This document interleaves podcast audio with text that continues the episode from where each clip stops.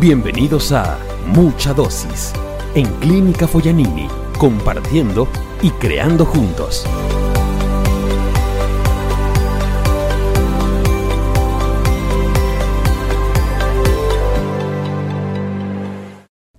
Querido Juan Carlos, bienvenido al, podcast de la Clínica Foyanini. Feliz de, estar hoy día y conversar.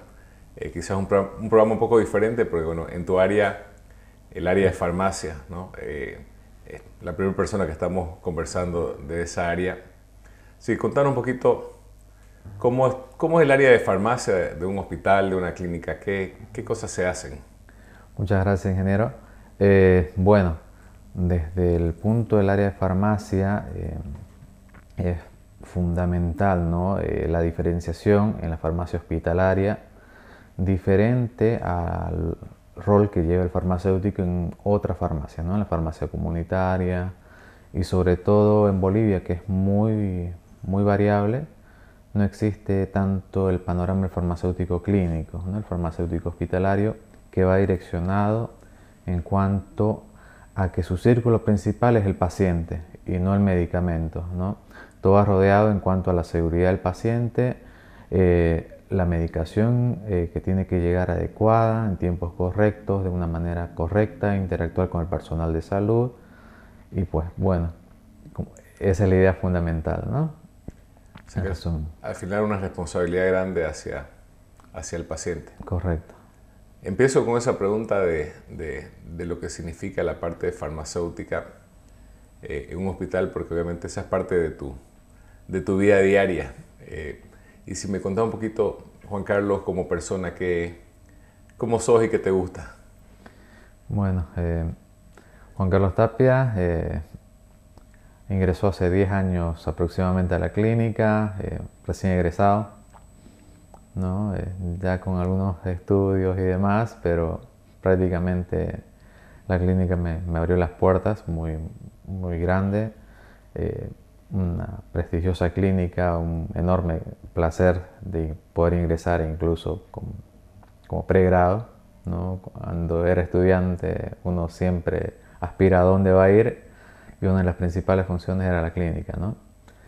Y bueno, como persona, eh, soy una persona que muchas veces me cuesta demostrar la parte interna, un poquito más técnico, pero, pero bueno, en cuestiones de trabajo eh, siempre tratamos de, de, ser una familia en farmacia.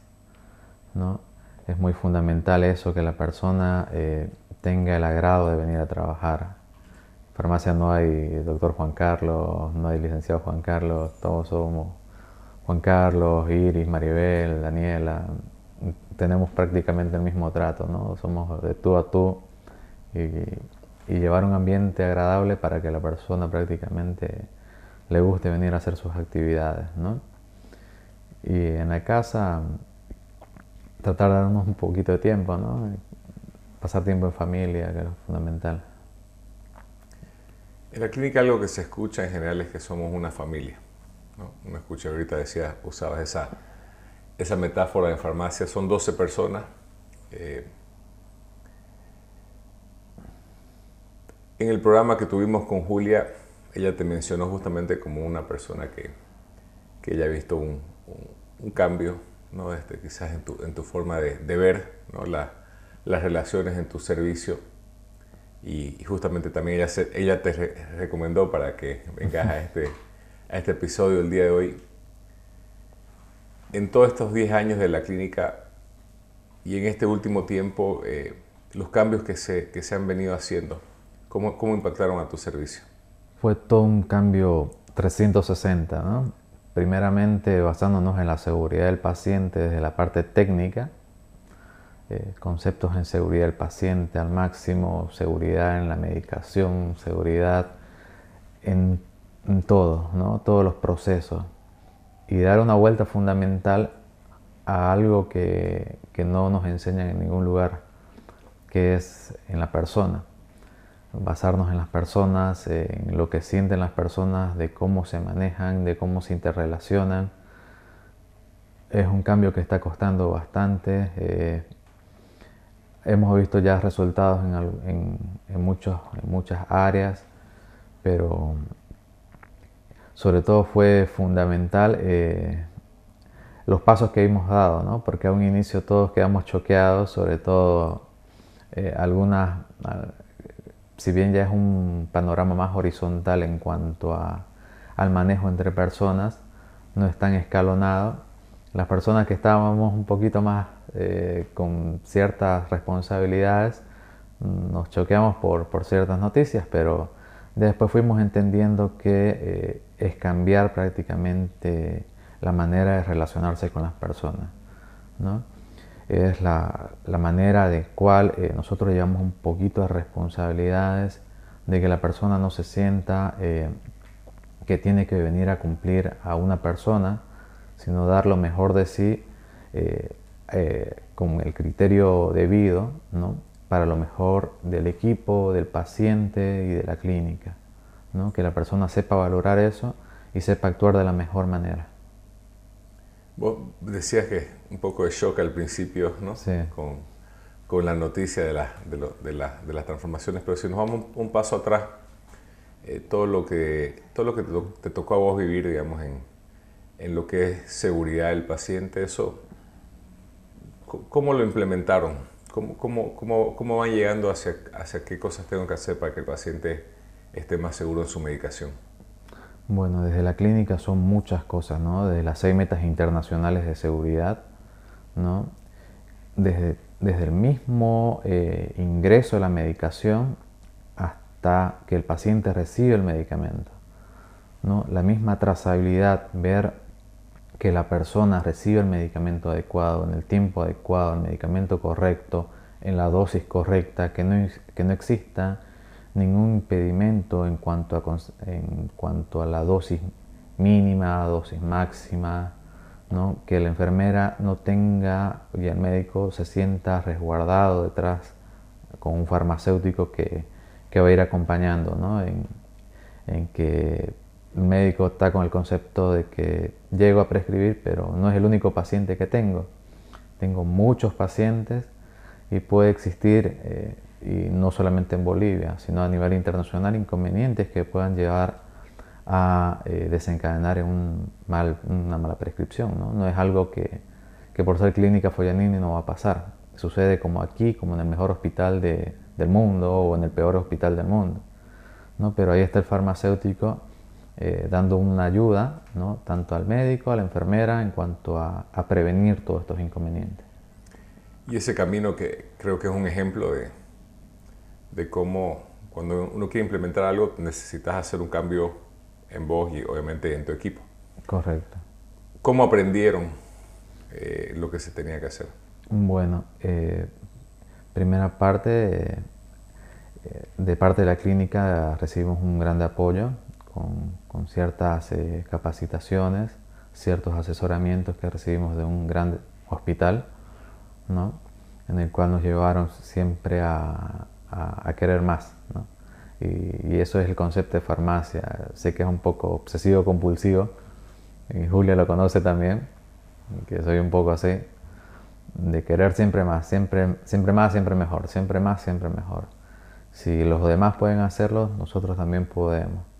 ¿no? Eh, ir incorporando las nuevas eh, técnicas que se emplean a nivel internacional, ir empleándolas en farmacia, estar al tanto de las noticias, ver qué sucede, qué podemos hacer en lo, en lo que tenemos en nuestros recursos y extralimitarnos, ¿no? no quedarnos estáticos, siempre estar leyendo, capacitándonos y, prácticamente buscando nuevas, nuevas eh, actualizaciones en cuanto a, a la seguridad.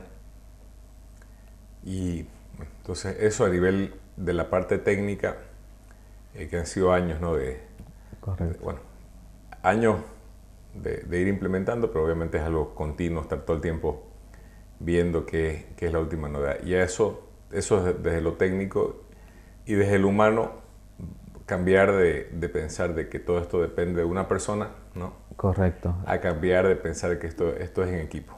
Exactamente. ¿no? Tiene que ser el equipo, eh, más que, eh, yo lo veo así, ¿no? Y lo vemos todos, más que tener ciertas funciones, es eh, tener la responsabilidad de llevar a cabo todas las actividades, de tener esa polivalencia de, de que el, del que el farmacéutico recién egresado tenga los mismos conocimientos que el regente farmacéutico, la jefatura farmacéutica, los mismos conocimientos que el farmacéutico clínico, que preparar un medicamento en nutrición parenteral, por ejemplo, o un oncológico, que sepa rotar, que si yo el día que, que, me enferme o, sale de vacaciones, la farmacia siga funcionando, que si una persona no viene, nos acomodemos y, podamos seguir funcionando, es, es, algo muy, muy bonito y, y, la verdad que libera bastante a las personas. ¿no? Contame, dentro de esa liberación que has visto en las personas, ¿qué, qué desarrollos has visto en las personas de tu equipo que antes quizás no, no veías? La verdad que eh, hemos visto, eh, hay, al igual que la inteligencia, que hay diferentes tipos de inteligencia, hay diferentes tipos de liderazgo, ¿no? Hay unos liderazgos, y, y no digo que todos los liderazgos, como hay liderazgos buenos, hay liderazgos malos, hay liderazgos en cuanto a los procesos, liderazgo en cuanto a tratar a las personas. ¿No? hemos visto esos diferentes liderazgos en cada una de las personas. Y más que delegar a una persona como tal, ¿no?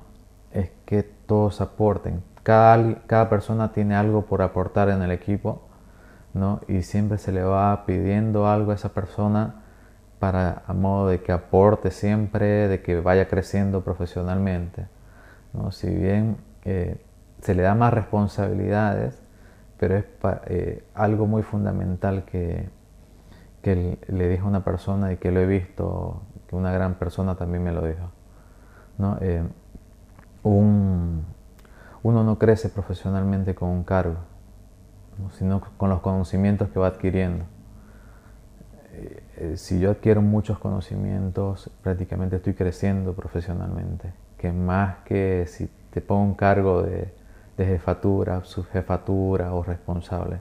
Si adquirís muchos conocimientos, prácticamente sos una gran persona, puedes ir e involucrarte en cualquier hospital, cualquier institución que quieras, porque tenés todos los conceptos, todas las habilidades que te van a llevar a ser una persona muy, muy fantástica ¿no? en cuanto a las actividades que desarrollas. cuando decís conocimiento, te referís también a conocimientos y experiencia. Correcto. Porque al final en, me imagino en tu área puedes tener quizás una teoría, pero también necesitas la, la, práctica. ¿no? Sí. Eh, y eso lo llevamos desde que cada farmacéutico es responsable de, ciertas actividades, ¿no? Y de manejar ciertos indicadores. En las reuniones que tenemos, eh, cada uno comparte sus actividades, ¿no? Yo hice esto, eh, lo hemos manejado de esta forma incluso para prevención de, ciertas actividades que tenemos relacionadas. Eh, hacemos concursos internos donde hay ciertos ganadores que le damos ciertas cosas entre el equipo y es muy participativo. Cuando, cuando Julia, que, es la, representante del círculo de, de, lo que es apoyo y obviamente apoyo al paciente y de soporte, de soporte al paciente y trabaja, trabaja directamente con, con, tu círculo, ha visto un cambio, digamos, en la, en la dinámica. Eh, y creo que cuando vos comentás de que las personas ya no son el cargo, sino lo que hacen al final. no importa el cargo, lo que importa es qué es lo que estás haciendo, qué estás aprendiendo, a quién estás ayudando. Correcto. Hoy día, eh, sos, con, con, esa visión, sos, un, un, un equipo que logra darle un mejor servicio al paciente que antes. Correcto. Sí, eh, bastante, ¿no? Porque antes era muy dependiente de una persona y si esa persona no estaba, eh, se truncaba, ¿no? Tenían que buscarla por mar y... Y, y, ese, ese cambio, cuando vos decías, hay que, medios, obsesivos compulsivos, que obviamente, este, si me toca internarme en un hospital, eh, o a todos nos toca en el momento internarnos en un hospital, eh, sí me gustaría que las personas de farmacia de ese hospital sean obsesivos compulsivos porque si no, eh, obviamente un error, un pequeño error puede ser algo ¿no? Eh, catastrófico. Correcto. Entonces, si querés personas que sean muy, muy, muy meticulosas en, lo que hacen. Eh, ese cambio en el equipo ha hecho que en algún momento te digan, Juan Carlos, hemos visto en, vos cambios personales que antes, que antes no, conocíamos. ¿Cambiaste vos al, cambiar esta forma de, trabajar? Sí, bastante. Sí. Bastante. De ser una persona tipo, tipo alemán, ¿no? A ser una persona muy más eh, a entender a las personas. Nos enseñan, como dije ya antes, nos enseñan todo menos, menos a tratar a las personas.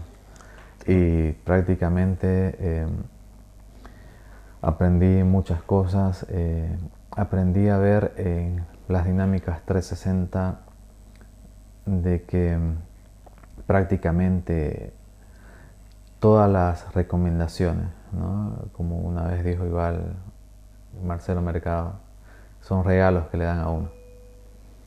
Y uno tiene, sabe qué hacer con los regalos, o los, o los archiva o los usa.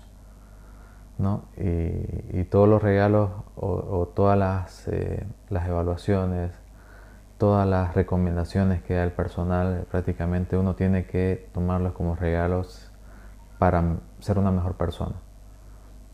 Y, ver las cosas que tal vez uno no, no llega a ver y cambiarlas.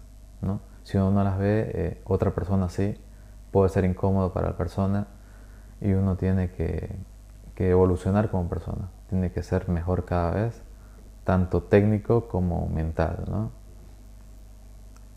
De todas las cosas que decís, bueno, van, van saliendo muchos, muchos temas que son muy interesantes. ¿no? Lo primero es que eh, en general en la formación universitaria eh, está más enfocado digamos, en tu área a lo a la parte científica, técnico. técnico, y lo humano, como que cada uno se la va, Exactamente. Se, la, se, las va, se las va aprendiendo según lo que cada persona va viendo, pero en general obviamente venimos de un mundo eh, que uno ve más, más que te dicen qué hacer a que vos seas un libre pensante, especialmente ¿no? en la forma en que nos, que nos organizamos.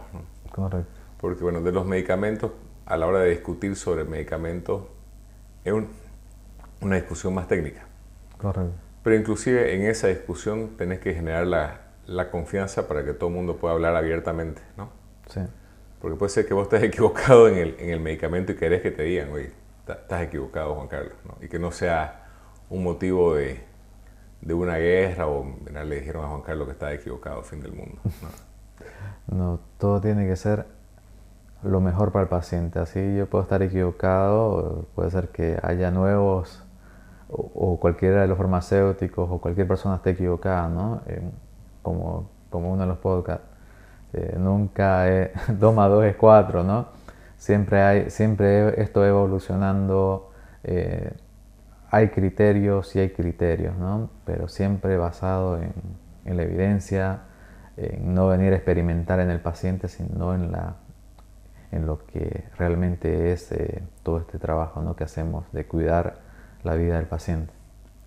Lo técnico no se, no se discute en grupo para decir, ok, votemos para ver cuál va a ser el, eh, el medicamento que corresponde o si este medicamento tiene interacción con este. En la parte técnica eh, se, se, maneja con, el, con la evidencia, con los procedimientos, ¿no? Correcto. Lo que no es tan fácil de poner el procedimiento es justamente este, todas las situaciones eh, fuera del medicamento que se dan en, el tema de medicamentos, pero en el tema de manejo ¿no? de, las necesidades humanas. Lo que cuesta ahí es interrelacionarse con las personas, ¿no?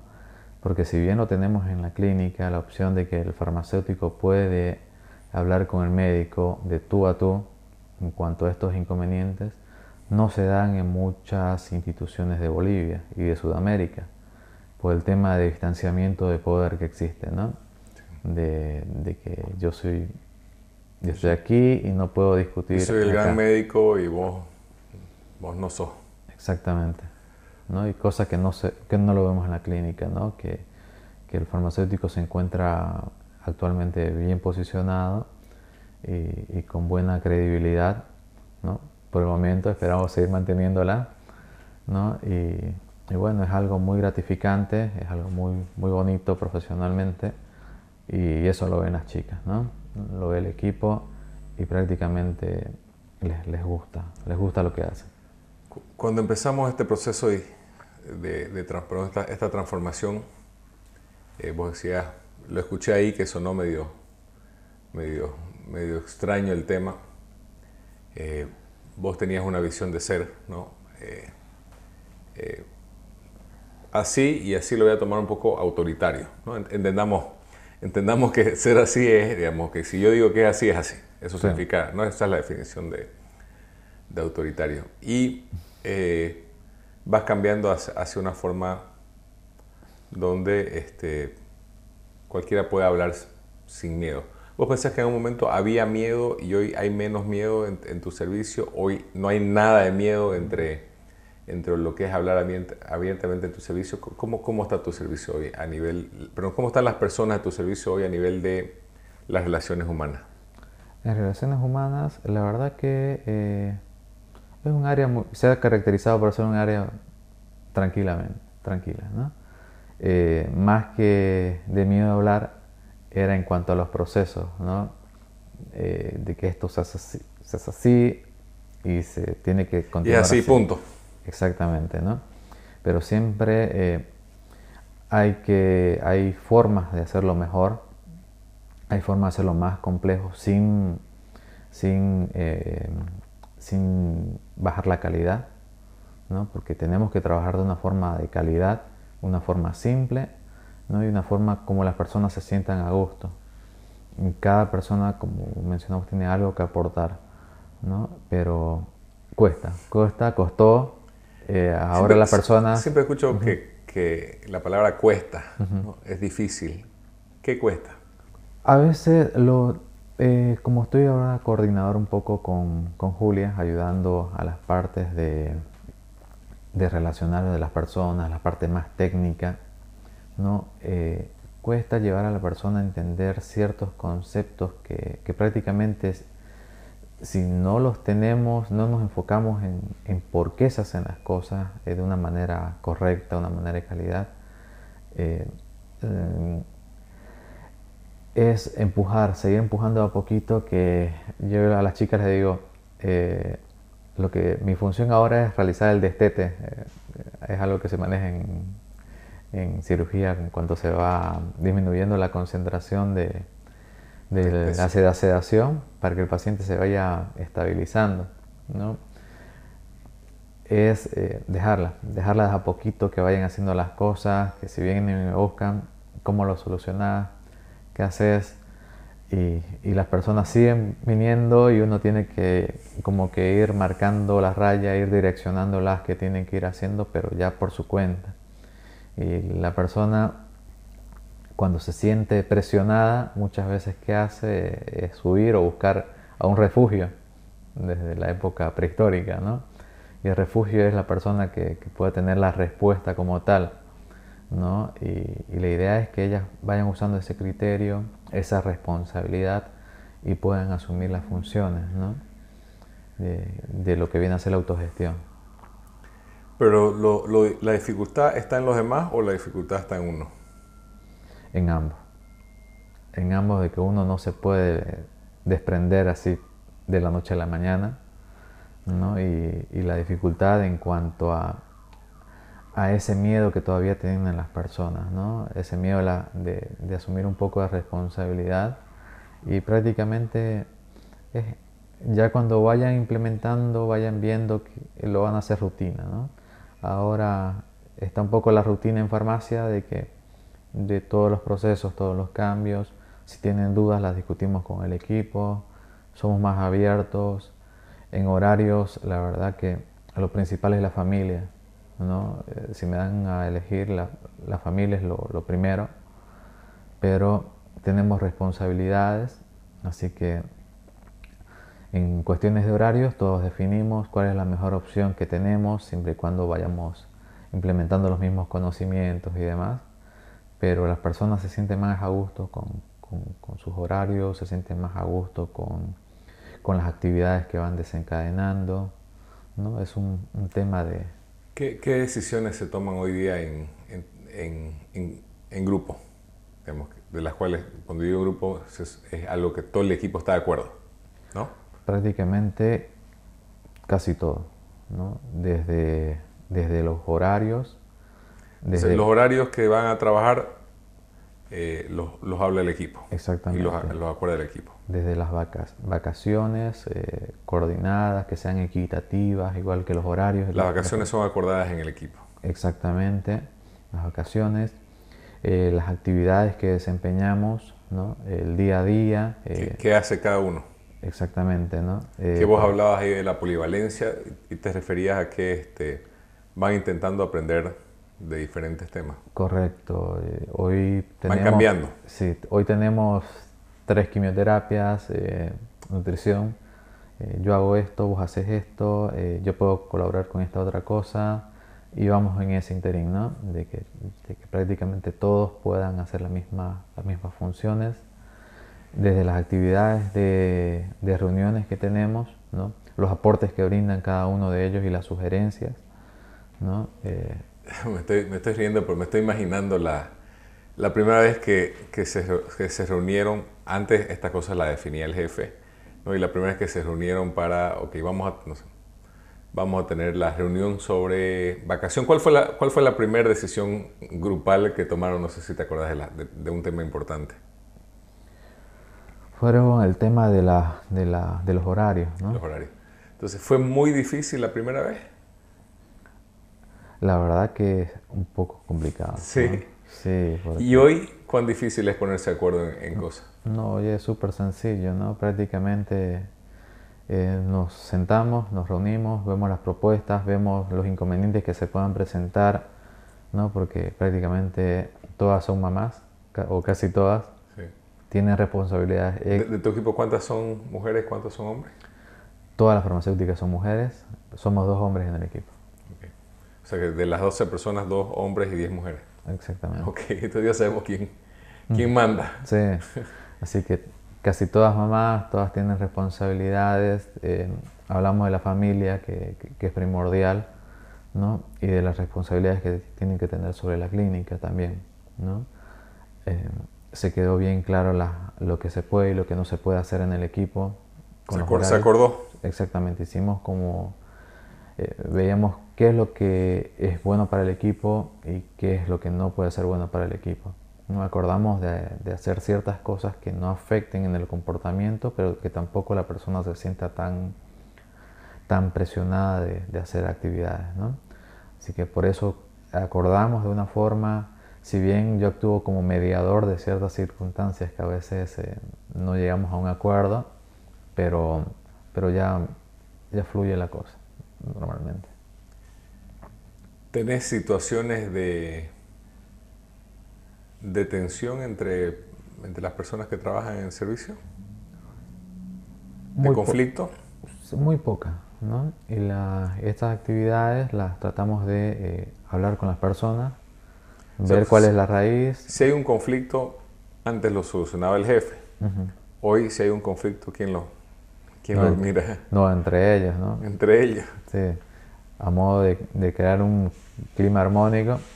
Por ejemplo, tuvimos un percance con unos horarios con los chicos de los auxiliares, ¿no? Bueno, tenemos este problema. Cada uno sabe la situación. Podemos ser flexibles en los horarios siempre y cuando cumplan las, las horas que tienen que tener. Próxima reunión. ¿Cómo estamos? todo solucionado, llegamos a este acuerdo, yo entro un poquito más temprano, yo entro un poquito más tarde, yo repongo las cantidades de horas y prácticamente todos tranquilos, ¿no? todos conformes. Y, y no interviene nada, el, equipo prácticamente vio las necesidades que tienen, las responsabilidades y le hallaron una solución. Son, por eso preguntaba si al principio costó y si después sigue costando. Eh, al final son capacidades. Si nunca si estabas acostumbrado que la decisión venía por el lado del, del jefe, no sabes cómo tomar una decisión, pero cuando, cuando sabes que la decisión viene por el lado del equipo, vas desarrollando la capacidad de, tomar decisiones. Correcto. Y mejor aún, decisiones en pro del paciente. Y no decisiones desde el egoísmo individual, que es lo, lo, que, lo que prevalece al inicio cuando todavía las personas no este, están, se están mirando a sí mismos y no están mirando el, eh, la, la, figura completa o especialmente mirando hacia afuera, ¿no? Exactamente. es lo del paciente. De una forma eh, horizontal, ¿no? Eh, lo que yo haga va a afectar o repercutir en lo que hace la otra persona, ¿no? Ese es el concepto que estamos tratando de emplearle a las farmacéuticas y a los auxiliares.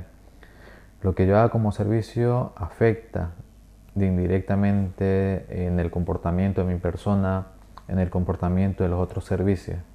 Así que yo tengo que optimizar mi trabajo, ver una forma cómo puedo mejorar, ¿no?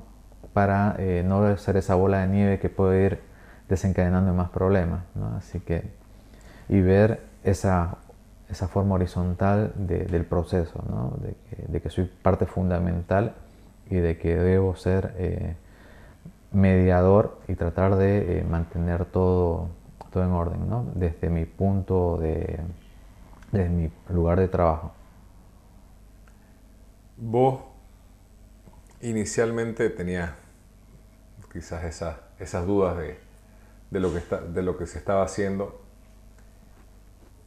pero en, ese, en ese proceso te has desarrollado y también has crecido, ¿no? Con, con, con este desafío eh, también, también has, crecido. ¿Vos pensás que, que en este proceso vos ganaste? Porque inicialmente, digamos, me acuerdo que, había como el, el, rumor que esto era solamente un, como una transformación para despedir a los jefes. fue un, rumor que, que, al principio se corrió y, y justamente la idea de esta, de esta, transformación que he aprendido, porque obviamente no la sabía al principio, es que eh, todos salen ganando, ¿no? Todos salen, eh, si desean, obviamente, eh, fortalecidos, crecen, se desarrollan. Vos pensás que al final, hoy, perdón, vos sos más feliz de trabajar en la clínica con, con esta transformación?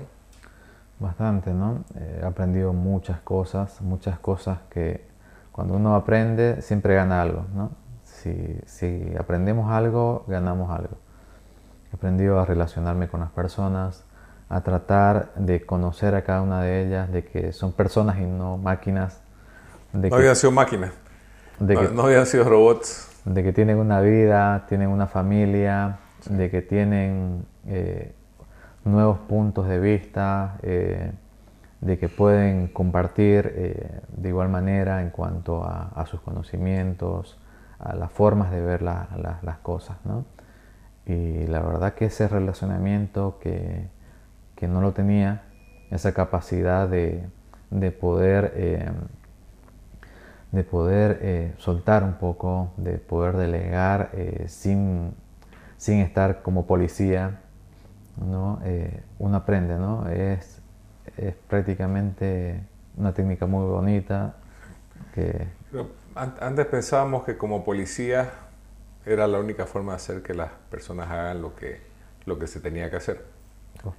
Y ahora eh, tenemos un pensamiento que si vamos creando las condiciones adecuadas en la organización, ¿no? la mayoría de las personas van a decidir hacer las cosas bien, ¿no? hacer lo que se tiene que hacer. Eh, ayer conversando con, con Mónica Jordán, eh, justamente ella me decía, estamos agradecidos porque nos dejan ser eh, la persona que somos. Y eso que vos mencionabas, de no ver a las personas como robots, sino ver a la persona como, como un ser humano que tiene por detrás todo un, todo un mundo ¿no? de, de, temas y permitirles que las personas sean como son, o sea, quizás como esa versión que quieren ser en, trabajo sin, sin, caretas, ¿no? Sin, sin falsedades y cada uno aportando, como decías vos, cada uno tiene algo diferente para aportar.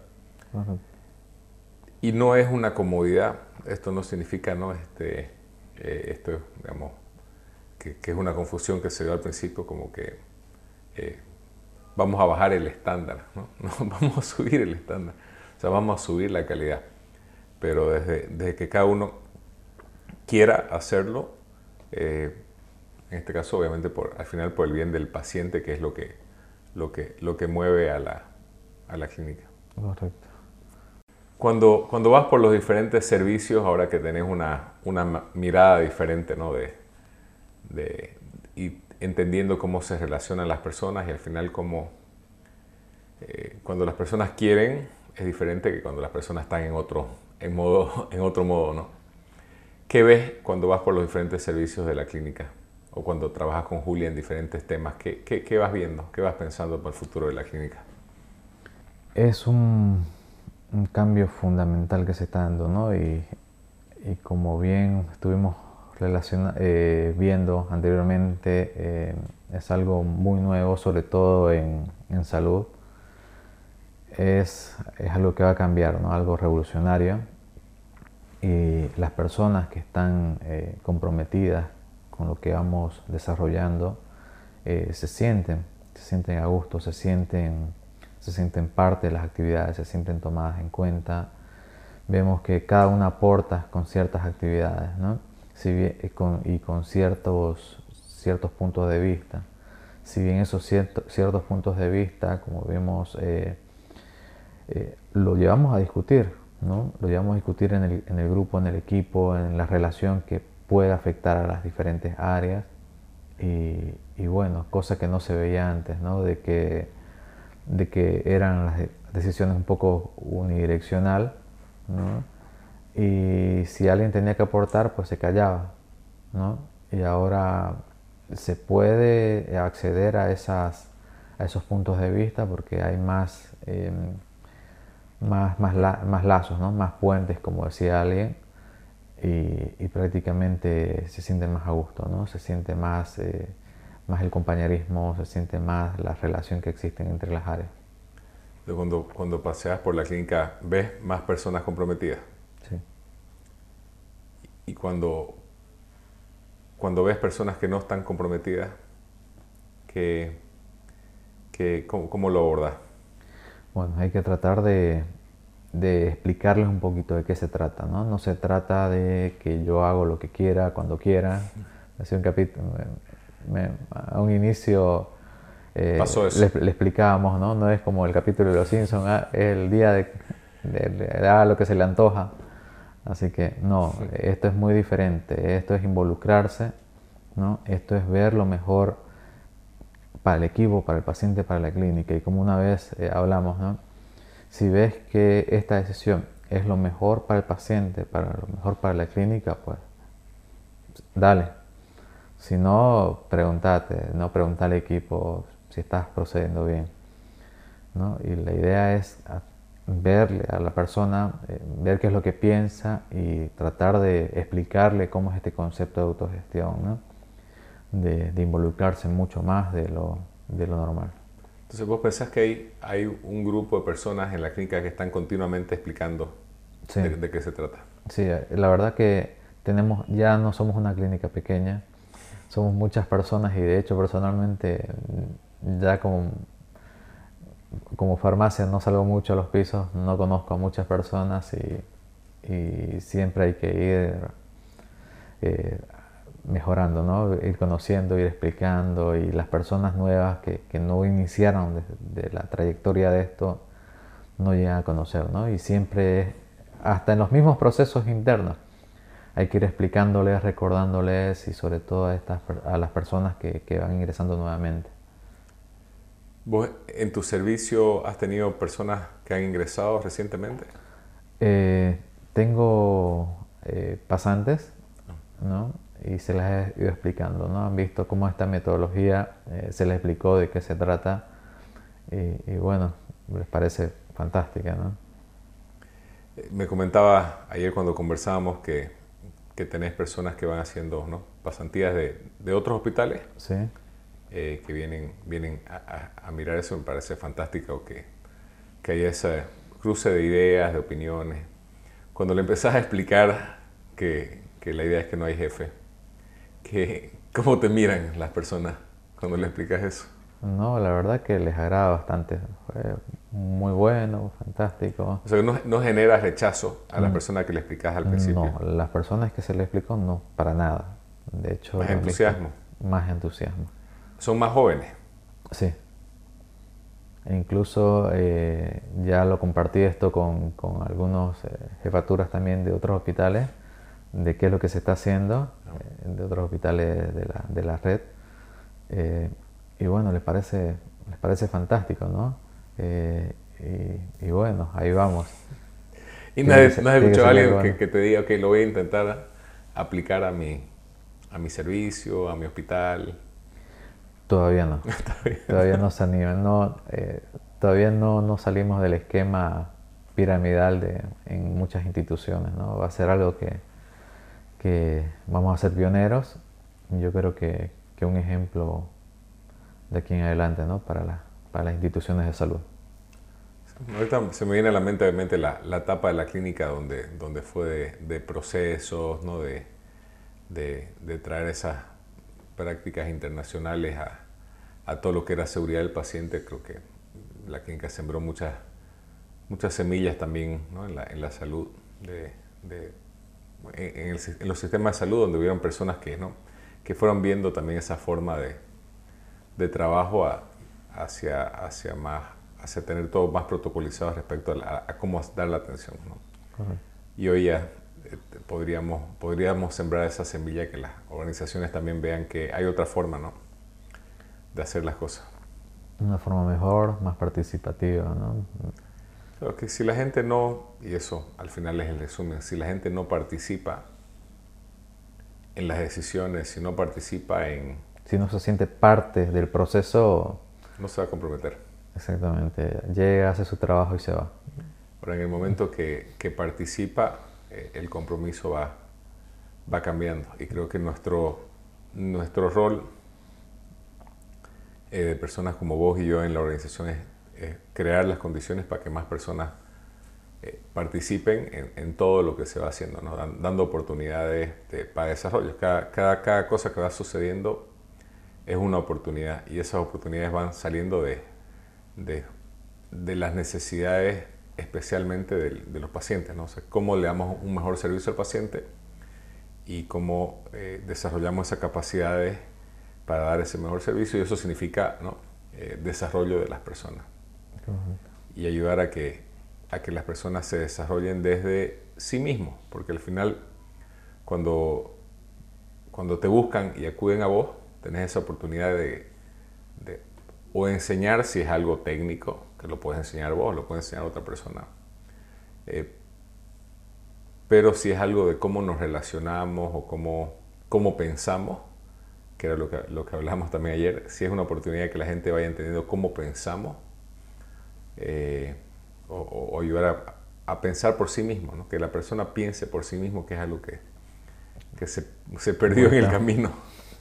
Algo que cuesta, ¿no? Eh, y de pensar y sobre todo eh, asumir ese rol de que, de que yo estoy haciendo algo bien, ¿no? asumir esa responsabilidad de que, de que la decisión que tomo ¿no? va a ser la correcta y que no voy a recibir un, después una tratada, ¿no? Porque si lo está haciendo comprometida, la está haciendo con un criterio, lo está haciendo por el bien de la institución y del paciente, prácticamente está haciendo lo correcto. ¿Vos has trabajado en otras organizaciones de salud? Eh, no, pero les ¿Pero sí hiciste práctica? Sí, le sigo el paso, eh, estoy constante involucramiento con otras entidades. ¿no? Pero lo que, vos, lo que vos decís es algo que es bastante al punto en lo que significa eh, salud, ¿no? creo que organización en general, pero vos decías que la gente se anime a tomar decisiones eh, porque están más pensando en el castigo, eh, la tratada, ¿no? la consecuencia negativa. Y te la pasas la vida, digamos, en, una organización eh, como intentando simplemente que no te traten, en vez de enfocarte en, volvemos a lo mismo, qué es lo mejor para el paciente, qué es lo mejor para la organización, qué es lo mejor para el equipo, ¿no? Claro, y eso es algo natural, ¿no? Es algo que lo venimos desde, desde la época prehistórica, como dije, ¿no? Desde buscar siempre refugio, buscar quedarme en mi, en mi, en mi, resguardo y la, autogestión es algo más, ¿no? Es salir de esa cueva, salir y tomar responsabilidades, es, evolucionar como persona, ¿no? Es que al final, digamos, si nos vamos a, hacia más atrás, yo, no creo que esta forma de trabajo sea natural a las personas. No, la que estamos organizando nosotros, sino la, tradicional. Por eso es que nos condicionan tanto. Eh, hablamos justamente con, con Oscar García de, de bueno, los colegios justamente era un lugar donde, donde el fin del colegio era que vos aprendas a obedecer para que después, después digamos, en las fábricas, donde corresponda, ¿no? hagas lo que te digan que hacer. Pero nos tienen que machucar bastante en el colegio para que obedezcamos. ¿no? O no es algo ¿no? que, te, que te sale de forma natural. E inclusive si, si, si, si, le enseñas al niño a pensar por sí mismo, eh, ya después no te va a obedecer tan, digamos, no va a hacer lo que vos le digas porque sí, lo va a hacer porque porque está convencido de, lo, que, de lo que quiere hacer. Entonces, esa cueva que, que, mencionabas, yo creo que es algo que nos, que nos han condicionado. Estamos condicionados. Y de hecho, el, el niño cuando, antes de ir a la escuela, le explicas una, una, manera de cómo, de cómo solucionar o de cómo te puede emplear un, un trabajo que le digas, te va a hacer miles de preguntas y miles de cuestionamientos y te dar miles de soluciones, ¿no? un niño. Y en el transcurso de que la persona va eh, estudiando, moldeándose a la escuela, la universidad, se van encuadrando en conceptos, en paradigmas donde, donde prácticamente no lo dejan tomar decisiones, ¿no? lo encarrilan en, una, sola, en una sola verdad. Claro. Y, en, en medicina en la toma de decisiones sabemos que, que todos somos diferentes, que, que, cada persona tiene algo que aportar, eh, un, poquito de lo que quedó en ese condicionamiento que nos ponen. Muchísimo que nos quedó del, del condicionamiento. Yo le, justamente pensaba ayer, es diario, quitarnos el condicionamiento, este, el, el lavado de cerebro, que, es una metáfora que es tan interesante, ¿no? Porque que tu cerebro lo, están lavando, eh, es algo continuo. Y todos los días tenemos que ser conscientes y, trabajar para quitarnos ese condicionamiento, desaprender, que es tan difícil, ¿no? Y volviendo a, los lugares de salud, se supone que eh, a nivel mundial. ¿no? Se supone que el, el gerente, el CEO del hospital es el que más sabe, es el que no, contratamos un gerente para que nos dé la solución de todos nuestros problemas. Este, en el hospital, lo que nos tiene un problema, todos los hospitales tienen problemas, todas las clínicas tienen problemas. Yo creo que en, Bolivia está claro que, que, quizás más que, más que más que puede ser en otros lugares, se ve, digamos, las necesidades que, que tenemos y sin embargo pensamos que, vamos a contratar al, ¿no? la solución. La solución. Y es imposible. ¿no? Una persona no puede, no puede este, hacer el trabajo de, de 500, ¿no? si esas 500 no quieren entre todos hacer algo. Había un programa de televisión que se llamaba El Jefe Encubierto. Y de hecho, una, en un par de oportunidades lo hice, donde el jefe intercambiar el puesto con una persona, donde podía ver cada una de las facetas y no sabía cómo resolverla. Era malísimo, seguramente. Sí, y, prácticamente quedaba choqueado y, venía una persona y podía ver ¿no? cuáles eran las, posibilidades de mejora también, pero la gente del área era la, la experta en cada uno de los procesos. Y muchas veces las decisiones que toma el de arriba no se adecúan a la realidad que, vive la persona, ¿no?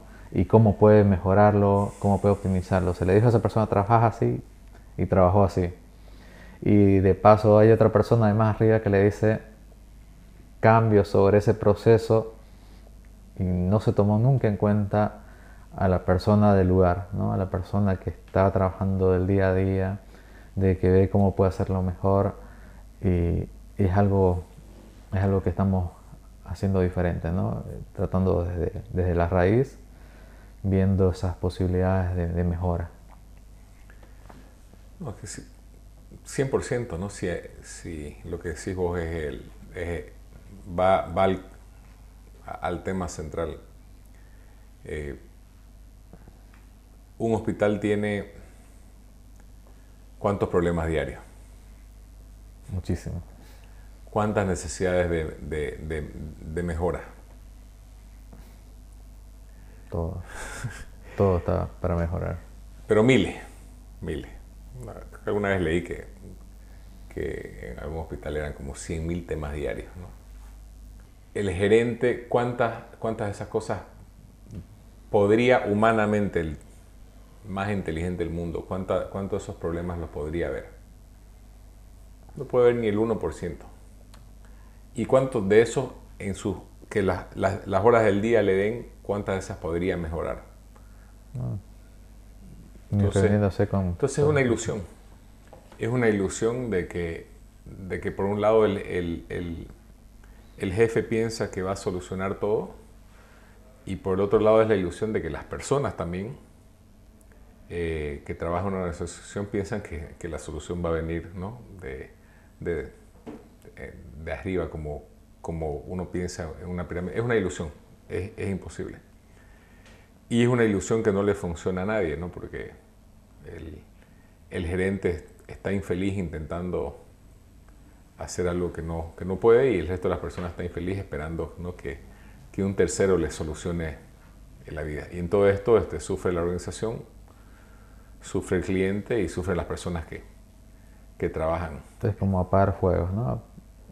Para pequeños mini incendios y al final todo sigue mal, no se ataca, no se, no se soluciona de raíz y, es algo como una bola de nieve, ¿no? Si, si diluimos las responsabilidades, si concientizamos a las personas, va a ser un aporte fundamental que, que estará apagando mini incendios momentáneamente. Lo que si tenés en el caso de la clínica, que me comentaba ayer que son 516 personas,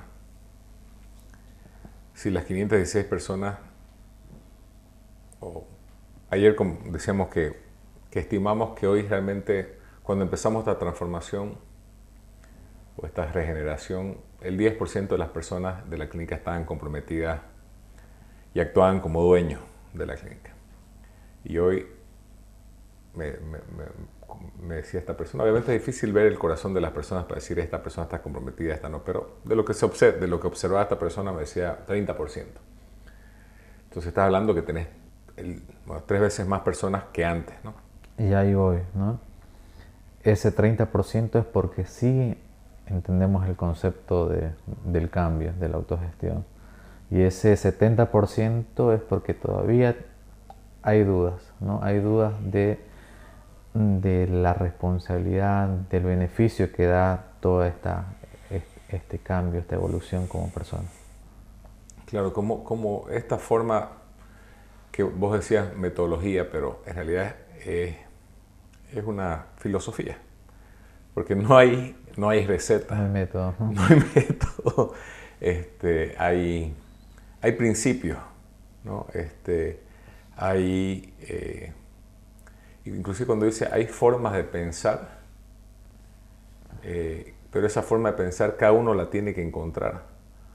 Eh, porque si yo te enseño a pensar por vos mismo, eh, es diferente que si yo te digo vos tenés que pensar así. Entonces son formas indirectas que requieren que cada persona lo vea desde, su propia visión y en su propio tiempo, ¿no? porque no lo podés, no lo puedes forzar. ¿No? Este, a, vos cuando te, te, convenciste de, de, esto que estás viendo, no es que, no es que vino alguien y te, ¿no? y te, digo, te dijo tenés que hacerlo así. ¿no? prácticamente las personas cuando le, le forzas algo se rehúsa. Lo primero es rehusarse, ¿no?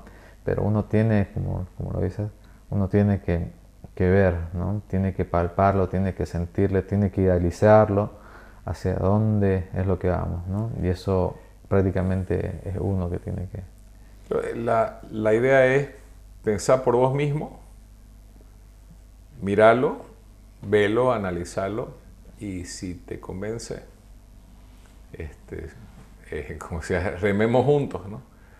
Y si ves algo que no te convence, discutámoslo para ver si hay algo que, que podríamos hacer para que sí rememos, rememos todos juntos.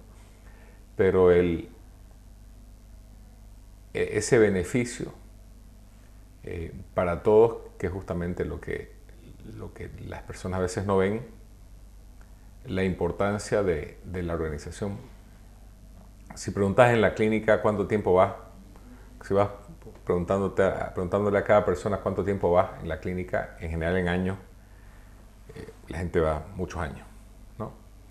Eh, pues decías 10 años. Entonces, y esos 10 años, que, creo que es interesante, sé que eh, en algún momento te, ofrecieron para irte a otra organización. Sí. Y te ofrecieron más dinero de lo que ganaba acá. Sí. Y decidiste, y decidiste quedarte. ¿no? Y, creo que eso es algo interesante eh, desde el punto de vista de la experiencia de que al final eh, tenemos la noción del dinero que, es muy fuerte ¿no? en, nuestra mente, decir, ok, por dinero hago las cosas. Pero al final son 10 años de tu vida y, como sos una persona joven, va a ser muchos años en la clínica si, si, si, si vos lo deseas. Entonces, uno no se da cuenta que, que, vas pasando mucho tiempo en la clínica. Entonces, de entrada es obvio que si la clínica es un lugar donde me hace feliz trabajar, este, solamente por ese beneficio vale la pena ¿no? intentar este, transformar la organización, pero no lo vemos. Exactamente. Eh, la... Continúo con lo que mencionabas. Eh, prácticamente cuando tocó este, esta decisión, ¿no? uno valora, valora las cosas, valora valorar sentirte que te pongan en la posición que te mereces como profesional, la opinión que, que podés dar y, que puede ser válida. Eh, y si comparás eh, cómo está el mercado eh, profesionalmente, pues bueno, en el concepto prehistórico, el lugar seguro, ¿no? la familia, donde prácticamente el crecimiento que voy desarrollando no es por, por, hacer un curso, por tener una posición como hablábamos, sino porque, porque uno como persona eh, va evolucionando, va eh, las condiciones que te ponen. ¿no? Vos eh, sos de igual manera tan importante como cualquier otra persona en la institución y, y pues eso no lo encontrás en cualquier lugar y son una de las cosas fundamentales que, que te llevan a tomar decisiones. ¿no? este cambio en vos, que obviamente es cambio en mí también, digamos, ¿no? al final son, son transformaciones personales, lo, en tu casa, este, en tu familia, ¿lo ve, ¿ven ese cambio en vos también? Este, porque a veces uno, cuando tu hijo va creciendo, vos no lo ves el crecimiento, pero ve, viene alguien de afuera que no lo ve hace un año y dice, pucha, estás grande, ¿no? El, el, el muchacho. Eh, ¿La gente ha visto un cambio en vos? Ya, ya armé menos trabajo, más relajado. ¿no? Eh, ya, ya no son las llamadas intermitentes a cada momento, estar con el teléfono 24/7. Ya, ya tengo un poco más de vida, se puede decir, porque las personas asumen su, su función y no se no hace falta el intermediario que esté... El autorizador. El, el botoncito de, aprobado. Así que... Sí, creo que, creo que una, una, historia, una historia interesante, este, que eh, recién, ¿no? Eh, recibo una, una llamada, ¿no? A, la, a las 3 de la mañana, este, que como si ahorita que, que, que decís las llamadas de noche, en algún momento de, mi historia en la clínica eran más frecuentes y, hoy no son no, no son frecuentes. Bueno, recibo la llamada de la clínica y, y era justamente, me estaban llamando para una autorización de, un tema. ¿no? Y este, obviamente me pareció, me pareció extraña ¿no? este, dentro del momento de la, de, la clínica en, la, el que estamos, pero eh, intenté dentro de mi, de mi idiotez de las 3 de la mañana. Este, tres sentidos despierto. Este, intenté que sea un momento de aprendizaje para, para ambos. ¿no? Intenté hacerlo lo más, lo más este, respetuoso posible, este, pero también quería, quería entender. Entonces me llama ¿no? y, y me, me, dice, este, deseo digamos, eh, que me autorice este tema. Yo digo, pero ¿tenés alguna duda sobre el tema? No, solo, solo quiero que lo autorice. No. Y bueno, por eso me, me reí ahora de, del tema de, del autorizador, ¿no? porque al final este, las personas eh, están acostumbradas, y no tiene nada de malo, pero estamos acostumbrados a pedir autorización. Cuando lo que, lo que hace falta es este, aprender a pensar. Okay. ¿no? Porque obviamente no tengo ningún conocimiento especial de farmacia como para poder este, tomar una mejor decisión que otras personas en la clínica que sí pueden tomar una, una mejor decisión. Y la toma de decisiones eh, no se trata de yo hago lo que me da la gana, ¿no? No se trata de no, este, la, la, decisión la tomo yo porque, porque soy libre, de, de, ¿no? Autogestión. Autogestión, libertad y hago lo que me da la gana, no. Este, más bien aprender en cada decisión a decir, ok, esta decisión la tomo yo, esta decisión la tomo con el equipo, esta decisión es algo que, afecta a varias áreas, tenemos que tomarla entre las áreas, que en este caso, digamos, de la forma que trabajamos hoy es entre el representante elegido ¿no? de, de, un área con el representante elegido de la otra área, o entre esas personas coordinan quién va a ser el que va a hablar, ¿no? este, o se van y hablan. ¿no? O sea, al final, una, como decía al principio, una, tomar decisiones diferentes cuesta, pero una vez que le vas agarrando el ritmo, bastante más simple. ¿no? Y si es algo que involucra a la clínica, lo llevas al lugar donde, donde están los representantes de la clínica para tomar una decisión. O sea, no es algo lo que me da la gana, pero sí ves con quién, ¿no? con, con, quién, con quién tomas la decisión. Entonces, aprendes a tomar, para tomar mejores decisiones. Exactamente. Porque esa decisión, cuando llamas al autorizador, no va a ser una mejor decisión porque, porque alguien lo autorice. Y no buscar una persona para que la persona busque a la persona que va a tener la respuesta, no eliminar al intermediario que uno puede prácticamente. Que el intermediario no tiene ni medio sentido, no solamente te la hace más, se vuelve el cuello de botella. Exactamente. ¿no? Entonces, si puedes buscar directamente a quien sabe más de ese tema, este, lo llamas. Pero bueno, es un, es un cambio eh, fuerte ¿no? de, de cómo tomar decisiones más responsables. O sea, la libertad es más responsabilidad, no es, no es, no es, hago, lo que, lo, no, no, es hago lo que quiero. Y obviamente en la clínica las responsabilidades que tenemos son grandes porque nos debemos al, al paciente. Y esa decisión de esa llamada no era algo menor, era algo importante. Sí. Solamente que yo no era la persona que le podía sumar a esa decisión. Correcto. Tu mensaje hacia, hacia, hacia las personas eh, de la clínica, eh, para construir la clínica que queremos, ¿cómo lo ves? ¿Qué, qué, qué, qué ves? ¿Qué, cosas debiéramos hacer? ¿Cómo deberíamos seguir? Yo me imagino eh, una clínica ¿no? de calidad, primeramente, una clínica donde cada persona se sienta parte de lo que está haciendo, que tenga la misma, el mismo derecho, la misma opinión, ¿no? donde cada área se sienta, eh, aunque se malinterpretó en una instancia lo de ser dueño, ¿no? se sienta responsable y ver eh, la calidad de su trabajo que eh, a pesar de que lo vea poco, es, es, un esfuerzo fundamental y muy importante, ¿no? Desde la señora que realiza la limpieza hasta, hasta la parte de, de, liderazgo, ¿no?